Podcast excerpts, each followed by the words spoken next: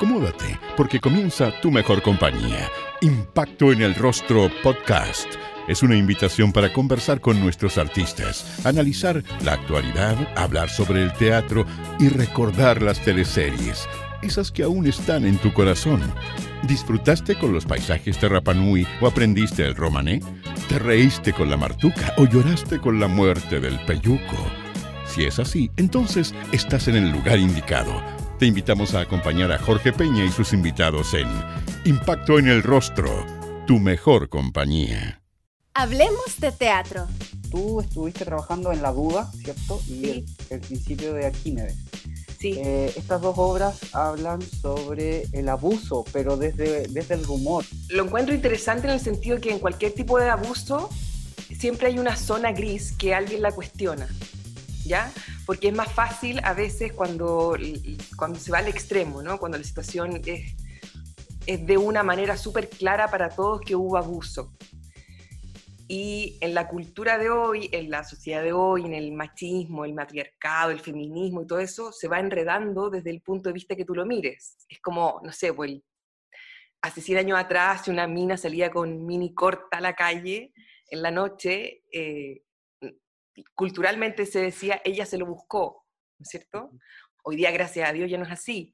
Pero entonces me parece interesante cómo hoy en día, como está cambiando el paradigma, todos vamos buscando, tenemos una opinión referente al- a casi todas las situaciones según según para lado que tiré. Entonces es muy entretenido tanto en la duda como en el principio de Arquímedes, que es- se cree pero no se sabe y en verdad no se sabe. Porque tú la duda a mí me pasaba que yo actuaba el papel de la monja que estaba entre la, entre la monja jefa y el, y el sacerdote, que está acusado de abuso. Y yo habían días en función que le creía a uno y otro día que le creía al otro. Entonces esa zona me parece interesante en el teatro y en las películas y en todo. Aranzazu Yankovic nos acompaña en este episodio. Fue una de las integrantes de las recordadas Reinas de la Noche en Adrenalina, producción que marcó su debut en las teleseries. Retrocedamos el tiempo y vámonos al año 96, en donde interpretó a Sandra Villagra, una inocente escolar que se relacionaba con el rol que interpretó Carlos Díaz. ¿Recuerdas que en el último capítulo encontraba muerto a su padre en una piscina? Fue, mira, por un lado fue escapar de la escuela de teatro que sufría horrores, porque Ya. todo me costaba y era súper dramática yo y me costaba todo mucho, como que era súper, no entendía que la crítica tenía que ver con el trabajo, sino que me la tomaba personal, entonces como que escapé de la escuela para hacer cosas más fáciles. Ya. Y en ese sentido, actuar era más fácil cuando están las cosas, pues cuando está la casa, tu pieza, en el teatro, ¿no es cierto? Hay todo un imaginario del lugar, del espacio, hay toda una búsqueda de la composición espacial. Entonces, en la tele, actuar era más fácil, pero claro, como Adrenalina, una teleserie de, de escolares, la gente era muy expresiva y eso sí, igual te intimidaba, porque nunca me olvidar una vez que yo le salvé la vida a Guido Becchiora porque estábamos en un colegio y se le tiraron, no sé, 100 niñas y niños como desesperados, entonces igual eso era como, como fuerte. Y también me daba un poco de plancha, no sé, creo que, que igual era muy chica, tenía 20 años y no lo aproveché tan bien. En el sentido que las entrevistas me angustiaban, no sabía qué decir, quería parecer inteligente, simpático, no sabía quién era en el fondo. Pero igual fue una tremenda experiencia, fue súper súper entretenido, porque tú, no sé, pues mi papá era el Willy Sembler, entonces para uno que era como actor de, no sé, pues yo estaba en tercer año, era súper emocionante estar con gente así. Me carga verme y me da mucha entre envidia, rabia y distintas emociones la gente que se mira en monitor y se ríe, ¿cachai? Que se ama a sí mismo y más encima como que goza. Entre que me da envidia, no sé, eh, es súper duro verse, porque uno siempre se piensa más bonito, con la voz más bonita, con las eh, posturas corporales más bonitas. Cuesta mucho mirarse el trabajo de actuación. O sea, a mí me cuesta mucho mirar la actuación, sino que me veo a mí, me veo con todas mis limitaciones. A mí no me gusta mucho verme. Porque tú ahora que están repitiendo soltero otra vez, mi pareja no la vio, entonces ahora la quiere ver. Y me encuentra como pesada y como quebrada de no querer verla. Y no es de pesada, además de que tengo poco tiempo, porque tengo una guagua, es porque me da, me, oh, me cuesta. Me cuesta verme. Y me imagino que eh, en el año 96 te costaba más. ¿o No, me costaba más. Por el tiempo igual uno ya va cachando, como uno ya va aceptando y ya va sabiendo más o menos cómo son las cosas, pero, pero igual me cuesta, o sea, no, no es una cosa que me agrade verme. Porque tú, no sé, pues siempre en general las teleseries se, se juntan a ver el primer capítulo o el último. Y a mí igual me... Alguna vez me he gustado en una escena y la he visto de nuevo porque digo, ay, aquí me gusté. A veces he podido hacer la pega de como dirigirme un poco y decir, por aquí sí, por aquí no con el tiempo sí, uno va aprendiendo, pero igual no es algo que me agrade. Como lo habías dicho, eh, trabajaste con Willy Sembler, él era tu papá, y también eh, Violeta Vidaurra era tu nana en esta teleserie. Eh, ¿Tú conocías el trabajo de ambos actores antes de la teleserie? ¿Lo habías visto en televisión o en teatro? Sí, en teatro, en televisión, y bueno, y en la escuela de teatro, ¿no es cierto? Que, que, que es muy divertido que nos hacían ver teatro en la tele, pues. Lo que está pasando ahora, yo lo viví en la escuela. sí, sí, lo, lo, sabía quiénes eran. Y la Soledad Alonso era mi mamá también tremenda actriz, entre María y una rosa. No, sí sabía, sí, gracias a Dios sabía.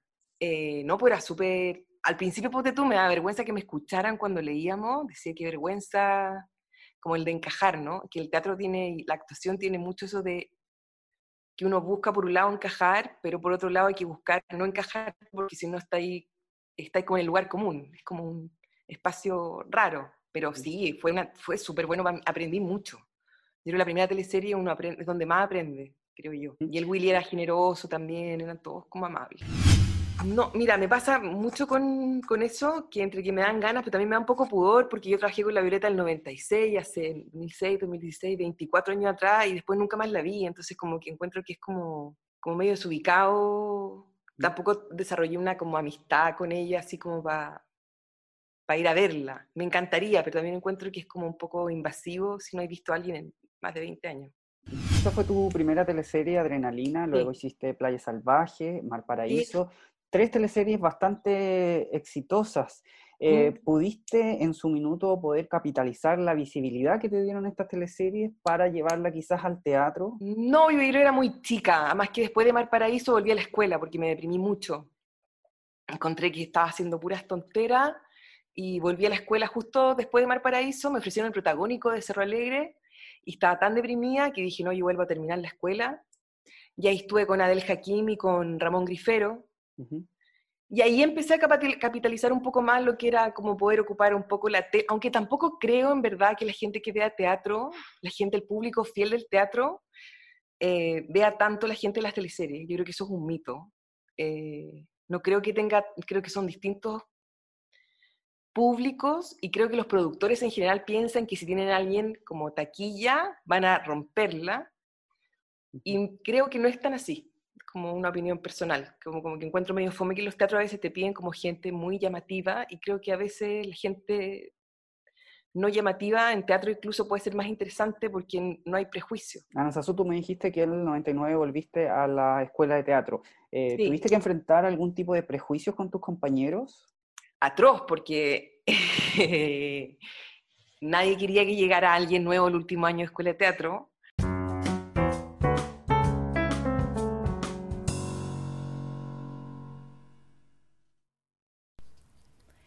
Las altas temperaturas del verano no hagan estrago en tu piel.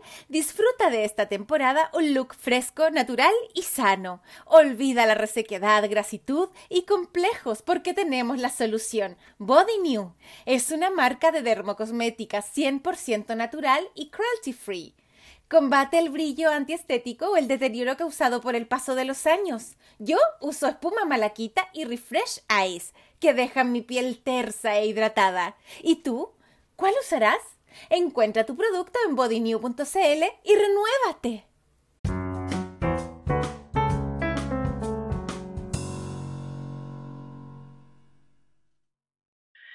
Y más encima mujer, que siempre hay menos papeles femeninos, siempre hay em, más papeles para hombres.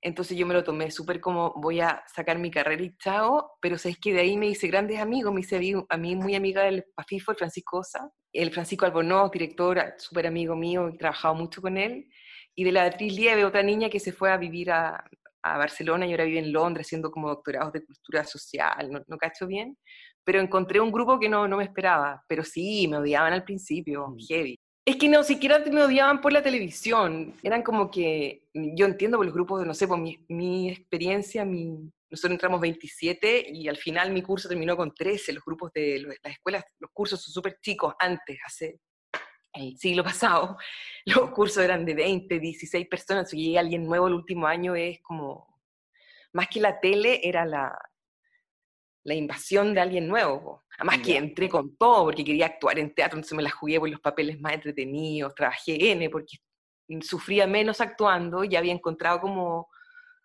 había madurado un poco, entonces entré con todo. Entonces, como que mi foco era aprender. Y aprendí harto ese año, creo que fue el año que más capitalicé. Ahí empecé a entender un poco.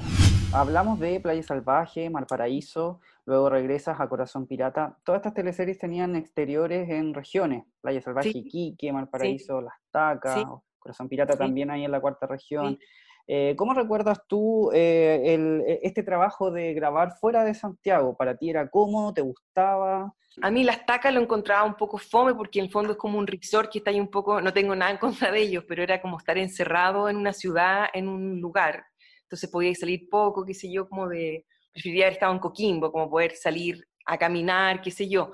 Pero igual no tenía hijos, eh, era joven, entonces estaba ahí con tus compañeros de elenco y si te caían bien, si te caían bien, era puro carrete, nos juntábamos en las cabañitas a tomarnos, qué sé yo, como que igual lo pasábamos bien.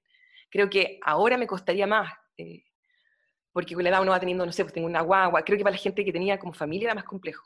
Y además para las personas que ensayaban teatro después de las grabaciones. Sí, pues no, eso siempre ha sido, bueno, es que antes, antes, con la adrenalina, ponte tú, no había horario de salida como ahora, que ahora entre las seis, seis y media los camarógrafos se descuelgan los, los audífonos y chao ahora es mucho más normado. En esta época tú no sabías si ella podía llegar a la función, a veces, así como de estresado estaba. Y siempre te iba ahí, pero era difícil. ¿Pero habían facilidades? En esta época al principio no, yo creo que empezó como a normarse un poquito más. Yo creo que en Machos empezó a normar un poco más porque eran elencos casi todos que hacíamos harto teatro, entonces como que en el fondo ya tenía ahí más personalidad y tenía ahí menos miedo. Y no sé, pues decía, yo voy a estrenar esta obra y tengo que irme jueves, viernes a tal hora, empezáis a poner como más límites. Creo que fue una cosa mutua, porque se dieron cuenta que en el fondo también el que hiciéramos teatro era algo que subía los bonos de cierta manera. Cuando tú vuelves a Corazón Pirata, tú ya vuelves con el título, ¿cierto? No, no, vuelvo egresada, me titulé después, ah, pero vuelvo egresada. ¿Y ahí te ofrecen un contrato por años o solo por el proyecto? Solo por el proyecto, creo, Corazón Pirata, o por un año, pero quedan como 10 meses, creo que por el, por el, por el proyecto, pero esa teleserie fue pésima, era muy, era muy, era realmente mala. Lo dijimos los actores antes de empezar a grabar, lo dijo mucho la María Izquierdo, me acuerdo que tuvo como la, el coraje de, de, poder decirlo, y no, no pescaron. Le fue pésimo y ahí se cerró el área. Te pregunto esto de los contratos porque eh, muchas actrices nos han comentado que a veces este contrato te amarra y no puedes hacer como otras cosas o quizás tienes que eh, hacer personajes que no te gustan.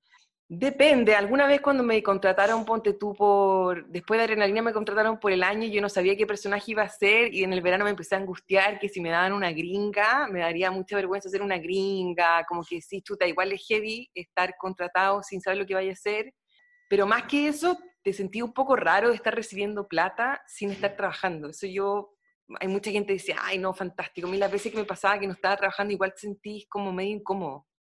Eh, entonces, claro, lo que hace es que, que, te, que, te, contraten por dos años, es soñado porque te da una estabilidad que los actores no tenemos. Entonces tú decís, chuta, tengo dos años, que puedo ahorrar tanto, que puedo hacer esto, qué sé yo, como proyectarse. Pero por otro lado, claro, yo estuve en soltero otra vez, para Chipe Libre, porque tú me di soltera otra vez, me contrataron por dos años y en Chipe Libre no me dieron un personaje muy grande, entonces no tenía nada que hacer, pero tampoco podéis comprometerte con otras cosas, entonces igual es como rico tener plata siempre, pero también es raro tener plata y no trabajar. En Machos fue Úrsula Villavicencio, amiga de Fernanda y enamorada de Ariel Mercader. Amiga, date cuenta. ¿Cuál es tu relación con el colectivo LGTB? Me parece súper normal no es como, no es tema para mí. Me pasa que en general a los actores jóvenes que son homosexuales eh, no pueden creer lo conflictuados que son las personas de mi edad, 40, 45, 50 años o, mayores, que, el, trauma y el dolor que es ser homosexual. Y me parece maravilloso que las nuevas generaciones es como que no es tema, me parece, me parece bien, pero también me parece como, es como Black Lives Matter, ¿cachai? Que me parece como terrible tener que preguntarnos qué te parece que alguien, que la vida de un negro vale, que la vida de un homosexual vale, me parece que como sociedad habla de lo atrasados que estamos en, a que sea tema, ¿cachai? A mí me da vergüenza los Instagram que sea Black, Black Lives Matter, como importa un negro, como me da un poco pudor eso, encuentro que, que nos falta mucho como sociedad, que, que, todas las vidas valen, eso es obvio. Como... ¿Qué te parecía estar hablando de homosexualidad en televisión abierta y además en un canal católico? Maravilloso, porque yo creo que ahí está el talento del Pablo Illanes y de la Coca Gómez en, en Macho y del Cebarrao, de Pablo Illanes en Adrenalina, de poner temas eh, de una manera muy elegante, cosa que el canal no se diera cuenta, que fuera como correcto, ¿cachai? Que encuentro que eso es súper genial de parte de ellos, de poner un tema que es como, pucha, este gallo homosexual y no lo quiere contar, y los, los ejecutivos, altos ejecutivos dicen, mira, sí, puede ser, porque quedamos como medios modernos, pero en el fondo abren una olla que es eh, súper bueno socialmente. Encuentro, los encuentro súper inteligentes y agudos para como caerles bien a Dios y al diablo y así poner temas en la mesa. Y las teleseries, no sé, porque antes no había TV cable, no había Netflix, HBO, etcétera, eran como lo que había, entonces me parece un gran aporte de ellos. Yo creo que Macho en la teleserie más entretenida que hemos trabajado, porque como el área había cerrado, estábamos todos con muchas ganas de tirar para arriba el canal y, y, el primer capítulo creo que no les fue muy bien, creo que perdimos por 10 puntos por puerta adentro, había como toda una ebullición. Y, y yo creo que las mujeres... ¿Ah? Y después remontaron a las tres semanas. Sí. Y las mujeres, eh, yo creo que a todas las mujeres nos ha pasado alguna vez que nos ha gustado un, alguien que no es, o sea, no es tan raro que uno diga, ay, yay, ah, por la cresta, como algo que uno le pasa, le pasa mucho. Ya con, con este éxito, Aranzazú, ¿pudiste quizás disfrutarlo más, más que en Adrenalina? Sí, ahí ya estaba más grande, pues habían pasado casi 15 años, 96, 2000, claro. Eh, menos, 96, 2003, sí, no, pero mucho más, más grande, que ella iba a cumplir 30, ya tenía 28, 27 años. Sí, ahora igual, eh, siempre me ha pasado que le tengo mucho pudor al éxito televisivo, encuentro que vale hongo, o sea, que no es algo importante, encuentro que son más importantes los equipos. Un éxito en sintonía hace que el equipo esté más contento. Sí, es otro el ambiente. En Corazón Pirata era, llegamos deprimidos todos y no íbamos más deprimidos. Sí, pues más entretenido, más que era un elenco entretenido, cada una tenía su... Sí, podéis disfrutar más, pero así como el éxito televisivo nunca lo he encontrado así, nunca me ha llamado mucho la atención.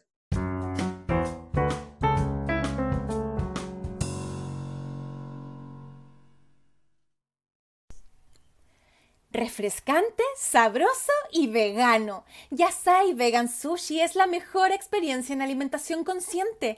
Presente desde el primer episodio de nuestro podcast. Es el sushi favorito de nuestros artistas nacionales. ¿Aún no has vivido esta explosión de sabores? No te quedes fuera y haz tu pedido en yasai.cl. Yasai Vegan Sushi, el colaborador estrella de Impacto en el Rostro.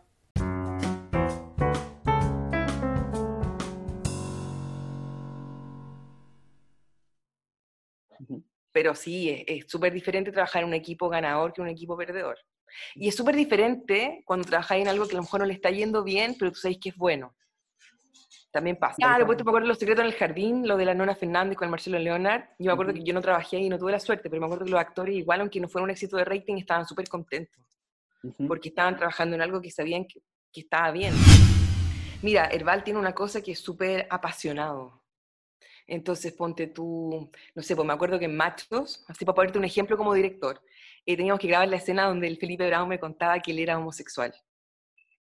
Y yo estaba súper nerviosa porque era, pucha, una escena súper importante.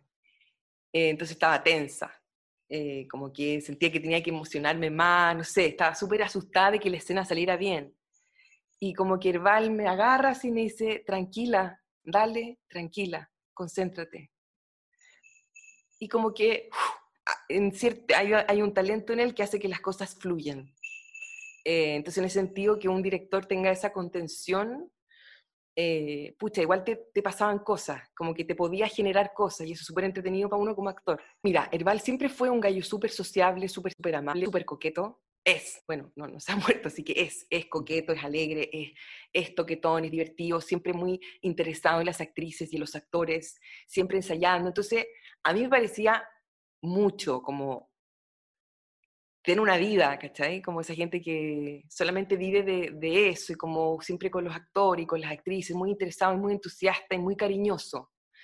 Entonces a veces uno podía decir, ay, qué, qué, qué, qué patero eh, tantito con Herbal, qué patero Herbal con tantito, yo lo pensaba, pero es una zona gris desde afuera, porque a mí nunca me hizo nada, ni nunca, ni me coqueteó, como que éramos más una relación súper, bueno, igual yo soy como más seria también, una relación muy, muy buena laboral, que claro, yo podía mirar algo desde afuera y decir, ¿qué onda?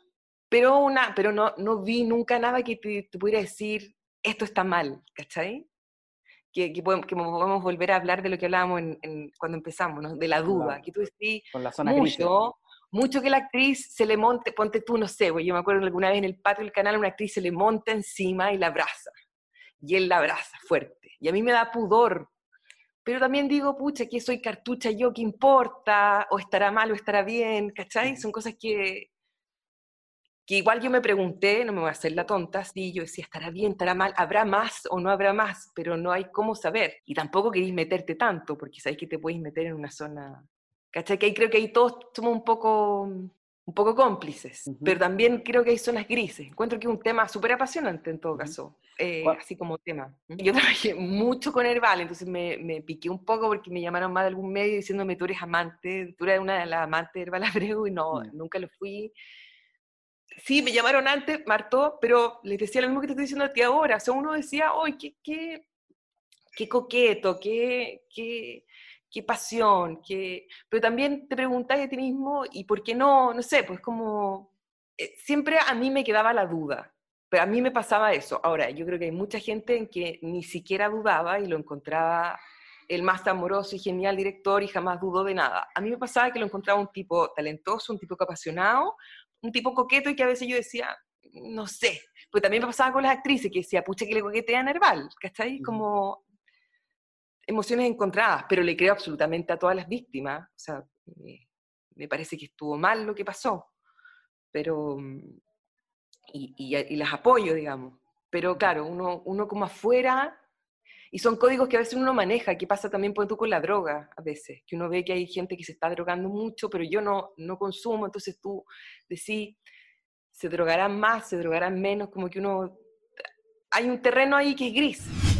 En el 2012 se suma al elenco de Soltera otra vez e interpreta a Camila Montes, la esposa de Aliro Moreno y una de las mejores amigas de Cristina. ¿Recuerdas su áspera relación con su suegra interpretada por Solange Lackington? Sí, fue súper emocionante, pero no pude, pero no le alargamos la vida en la temporada 3 porque no, no aceptamos con el lector. Eh, sí, entretenido, el caso es que yo creo que se demoraron mucho en hacerla y creo que la segunda temporada no fue tan buena como la primera, nivel de guion y a nivel de producción también, porque la primera fue con más de tensión. Pero sí, pues siempre es bueno, porque además quien más pega para todo, para el gremio, y también un equipo que sin ser tan amigos, igual lo pasamos bastante bien. Fue un grupo reducido y todo. No, siempre es bueno que, que Lola también se alargó, ponte tú, y siempre es como halagador que uno pueda, que, que haya que se genere más, más demanda de lo que uno está haciendo como equipo, pero yo creo más en los equipos que como alguien solo. Yo no creo en el éxito solo, creo que es súper difícil eso. A menos que sea stand-upero, como la Javi, no sé, porque es su unipersonal. Pero en general pienso que los equipos son como lo más importante. Pero se demoraron porque nosotros grabamos el 2011, Soltero otra vez, y la dieron el 2012. Y retomamos Soltero otra vez 2 en 2013, entonces ya han pasado dos años creo que de repente tendría que haber sido más rápido, aunque los guionistas no lo podrían haber escrito, no sé. ¿Y, ¿Y, por qué no estuviste en la tercera temporada? ¿Tenías otros compromisos? No, no, porque nos, nos querían pagar menos y, y, me dio lata. Y después el Héctor definitivamente se bajó y ahí me ofrecieron hacer como 10 capítulos como para despedirme. Y pedí, un, pedí una plata que no me dieron y me daba lata hacer un, una participación especial no, como que no estaba de acuerdo con el proyecto, encontré que nos cuidaban poco, que nos querían poco, entonces como que lata estar en un lugar que no... Que no te quiere. Claro, te querían un poco porque había que estar como para el... No, no sentía como la... Y bueno, y de hecho se, se dio, ¿no? Y soltera otra vez tres, no, no le fue muy bien en rating, como que se olía mal eso. En varias entrevistas has dicho que eh, siempre eh, te ha tocado ser la amiga de, y que te encantaría que hacer otra cosa quizás en televisión. ¿Qué, ¿Qué, mm. te gustaría hacer? Cualquier cosa que no fuera como la, la contenedora de la protagonista. Eh, no sé, una psicóloga, una profesora, una... Cualquier cosa, me refiero a como el rol de la que escucha a la amiga, encuentro que es, es cansador, porque tienes que estar súper conectado con el drama del otro. Entonces, pero cualquier cosa en verdad que fuera distinta un poco a como, porque yo tengo harta facilidad para llorar en la tele, entonces los directores saben que yo puedo llorar con facilidad, entonces en general es como, ay, aquí te quiero llorando, como cambiar un poco el rol, sí. Pero igual encuentro que hacer tele ahora lo veo súper difícil, porque encuentro que además que después de, de, cierta edad hay menos personajes, después de los 40 hay menos personajes para mujeres, eh, creo que se va achicando el, el espectro, creo que ahora la, la, movida sería como tratar de hacer series, producir uno, creo que como que en esa estoy más en la vida, me gustaría producir yo, escribir, o sea, como creo que hay un momento en que uno tiene que empezar a generar uno también, mm. además que en la televisión tú a veces esperáis 8 o 10 horas por grabar una escena, cosa que hoy en día me daría una lata terrible, no porque estoy leyendo esas 10 horas, no es porque sea, ¿cachai? Es porque te aburrí esperando, entonces como que eso lo encuentro más pesado ahora que, estoy grande. Aranzazú, en una entrevista eh, del año 2016 comentaste sobre la visión que tenías del cine chileno, que básicamente no te mataba. Eh, hoy en día, ¿qué, ¿qué, piensas del cine chileno después del Oscar con Una Mujer Fantástica? Uy, que encuentro que el Helio, no sé si tuviste Gloria, Gloria Bell, encuentro que no, se han pegado en estos últimos años, bueno, todo lo que está haciendo Fábula, todo lo que está haciendo harta gente, ahora está Encuentro que ha ido subiendo la calidad mucho. La mujer fantástica la encontré, a mí me encantó, una mujer fantástica. Estoy súper fan de Lelio. Hizo otra película de los judíos, de la comunidad judía maravillosa. Eh, creo que está empezando a agarrar una cierta potencia súper súper potente el cine, el cine chileno y las series. Creo que, que sea, en estos pocos años, cuatro, eh, increíble cómo han crecido. Es que yo creo que cualquier actor, cualquier momento en que te llamen para hacer cine, siempre vaya a estar feliz, pues es súper super entretenido. Pero lo veo difícil también por mi propio casting, eh, no sé, pero siempre, aunque no me, o sea, en cualquier momento habría estado feliz si me hubieran ofrecido hacer cine, no, no, he hecho súper poquito, de hecho. Yo soy consejera de Chile Actores, eh, se dio una cierta ayuda económica a hartos socios, se está pensando sacar otros fondos para darle ayuda a otros socios, pero la situación es dramática, o sea, eh, es tremenda. Y creo que el Estado, también tuvimos el otro día con el Consejo de Chile Actores una reunión con el subsecretario Juan Carlos Silva para ver si de alguna manera porque las compañías de teatro estaban muy molestas porque había que concursar, ¿no? En hacer concursos como postular con, con proyectos, y cuando tenéis hambre, frío, y no tenéis ni uno, no podéis, no podéis pensar nada, entonces, pero tampoco esa plata puede llegar de otra manera porque no puede ser donación. Eh, nada, pues tratando de buscar la manera, eh, no sé qué, lo, lo encuentro terrible, pero creo que lo que está haciendo la Pati Radeneira con Escenix, lo que están haciendo ustedes, lo que está haciendo el Teatro Mori, eh, lo que está haciendo, están tratando de hacer teatro vía online, que tenemos que buscar maneras, pero es, es, terrible. Ahora, la situación no solamente de nuestro gremio, eh, la situación en general es, es dramática, no, no sabemos qué, qué va a pasar, tratar de no parar nomás. Yo creo que hacer cualquier cosa sirve toda esta gente que está haciendo obras de teatro por Zoom y todo, que no he visto demasiado, me parece que abrir caminos lo más posible. Acomódate, porque comienza tu mejor compañía. Impacto en el Rostro Podcast. Es una invitación para conversar con nuestros artistas, analizar la actualidad, hablar sobre el teatro y recordar las teleseries esas que aún están en tu corazón. ¿Disfrutaste con los paisajes de Rapanui o aprendiste el romané? ¿Te reíste con la martuca o lloraste con la muerte del peyuco? Si es así, entonces estás en el lugar indicado. Te invitamos a acompañar a Jorge Peña y sus invitados en Impacto en el Rostro, tu mejor compañía.